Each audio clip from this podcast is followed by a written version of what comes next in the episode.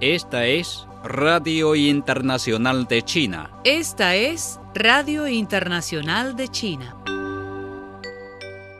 El presidente chino Xi Jinping ha animado a los estudiantes extranjeros de la Universidad de Pekín a obtener una comprensión más profunda de China tal como es en realidad, instándolos a compartir sus pensamientos y experiencias con más personas y desempeñar un papel activo en la promoción de la amistad entre los pueblos de todos los países. Xi, también secretario general del Comité Central del Partido Comunista de China, PCCH, hizo estas observaciones el lunes en su carta de respuesta a 45 representantes de alumnos extranjeros provenientes de 32 países, quienes están estudiando en la Universidad de Pekín. Para entender la China de hoy hay que entender el PCCH, escribió Xi en la carta. Ustedes mencionaron que el PCCH se ha comprometido a desarrollar la economía, erradicar la pobreza y ayudar activamente a otros países a combatir la COVID-19, expresó Xi. El PCCH está comprometido con estos objetivos porque es un partido político que lucha tanto por el bienestar del pueblo chino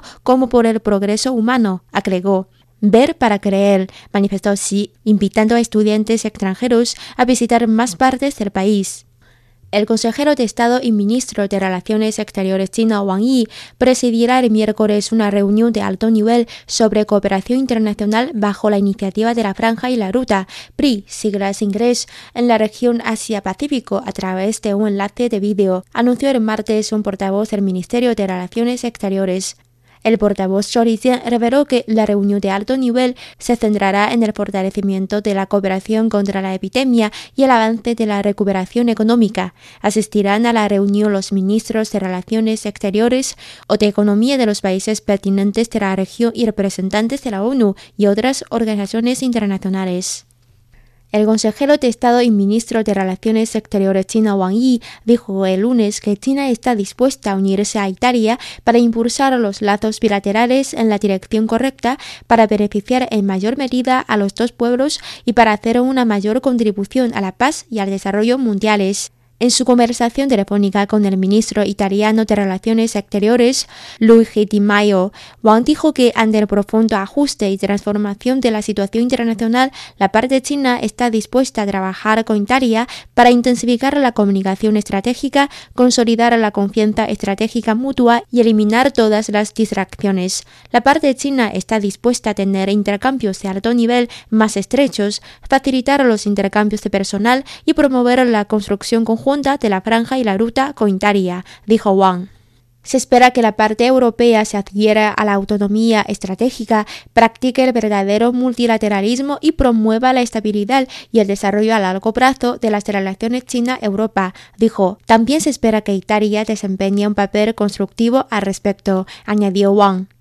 Este martes, en una conferencia de prensa regular, el portavoz del Ministerio de Relaciones Exteriores de China, Zhou Lijian, dijo que Estados Unidos no está calificado para chantajear y presionar a China sobre los orígenes del coronavirus, ni tiene tampoco derecho a atacar y difamar al país en nombre de la comunidad internacional. El pasado lunes 21, al referirse a la trazabilidad global del nuevo coronavirus, la secretaria de prensa de la Casa Blanca, Jim Psaki, volvió a afirmar que Estados Unidos y sus aliados buscarían presionar a China e instarían al país a convertirse en un partícipe en la investigación. En respuesta, Zhou sostuvo que China ha declarado repetidamente su posición sobre el tema de la trazabilidad y dijo que China exhorta solemnemente a Estados Unidos a que lleve a cabo tres tipos de investigación exhaustivas. La primera es investigar a fondo el origen de la epidemia en territorio norteamericano. La segunda es investigar las razones de la incapacidad de Estados Unidos para combatir la epidemia. Y la tercera, investigar a fondo los problemas en su base Fort Detrick y más de 200 biolaboratorios en el extranjero.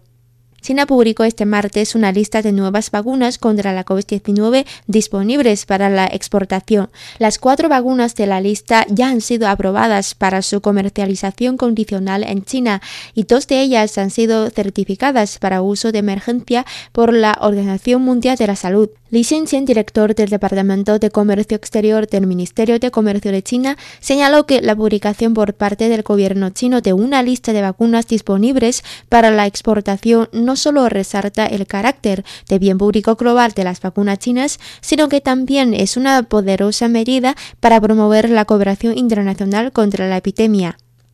Este martes, el portavoz de la Cancillería china, Zhao Lijian, calificó como un paso en la dirección correcta la declaración del Departamento de Comercio de Estados Unidos respecto a su intención de revocar la prohibición sobre las aplicaciones chinas WeChat y TikTok. El portavoz agregó además que el gobierno chino continuará salvaguardando firmemente los derechos e intereses legítimos de sus empresas nacionales. Zhao Lijian sostuvo que China siempre ha instado a Estados Unidos a respetar los principios de la economía de mercado y las reglas económicas y comerciales internacionales, así como a poner fin a su generalización del concepto de seguridad nacional para atacar a las empresas tecnológicas chinas y tratarlas de un modo injusto y arbitrario.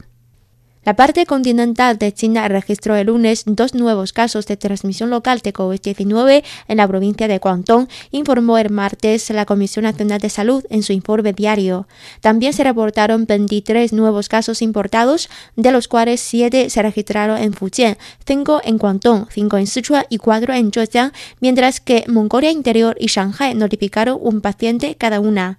El buque de rastreo de naves espaciales de China Yuanwang 6 regresó este lunes a su puerto base después de completar las tareas de telemetría, rastreo y comando en relación con las misiones de la nave espacial de carga Tianzhou 2 y la nave espacial tripulada Shenzhou 12. El Yuanwang 6, un buque de rastreo de naves espaciales de tercera generación de China, estuvo en el mar durante 29 días y recorrió más de 5.000 millas náuticas para las dos misiones.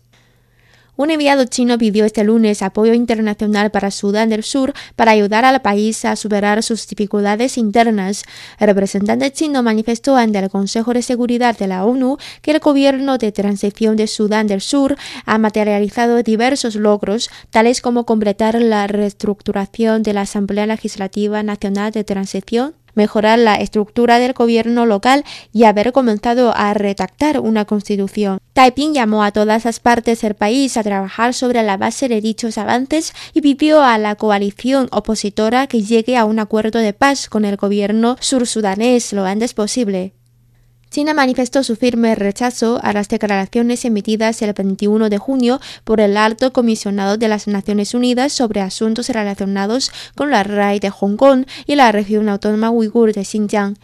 Liu Yixin señaló que China acoge con beneplácito la visita del alto comisionado de las Naciones Unidas para los Derechos Humanos a China y la región autónoma uigur de Xinjiang, a la vez que manifestó que dicha visita debe ser amistosa y su propósito debe ser promover los intercambios y la cooperación entre ambas partes, en lugar de realizar una supuesta investigación basada en la presunción de culpabilidad. Este martes, en la 47 reunión del Consejo de Derechos Humanos de las Naciones Unidas en Ginebra, Bielorrusia pronunció un discurso conjunto en nombre de 65 países, enfatizando el respeto a la soberanía, la independencia e integridad territorial de todos los países y la no injerencia en los asuntos internos de países soberanos como normas básicas de las relaciones internacionales. El país europeo sostuvo que los asuntos de las regiones chinas de Hong Kong,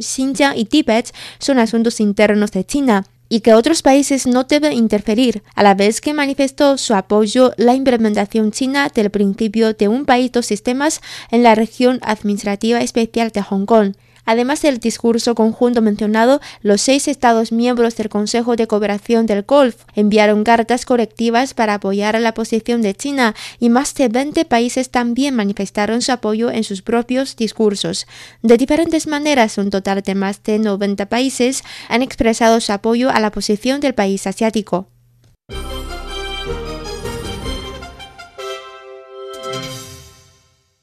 El embajador de Estados Unidos ante Rusia, John Sullivan, regresará esta semana a Moscú, dijo este lunes el portavoz del Departamento de Estado, Nel Price. Seguimos comprometidos a abrir canales de comunicación con el gobierno ruso, dijo Price a los reporteros en un informe por teléfono, tanto como medio para promover los intereses de Estados Unidos como para reducir el riesgo de errores de cálculo entre nuestros dos países. Price también dijo que el embajador ruso ante Estados Unidos, Anatoly Atonov, ya regresó a Washington DC. El presidente electo de Irán, Ebrahim Raisi, dijo este lunes que Estados Unidos debe levantar todas las sanciones injustas impuestas a Irán y que Europa debe adherirse a sus compromisos estipulados en el acuerdo nuclear de 2015. Lo que le estoy diciendo a Estados Unidos es que, con base en el acuerdo nuclear, ustedes están obligados a levantar todas las sanciones y no lo hicieron. Regresen y cumplan sus compromisos, dijo Raisi cuando se le preguntó sobre su mensaje a Estados Unidos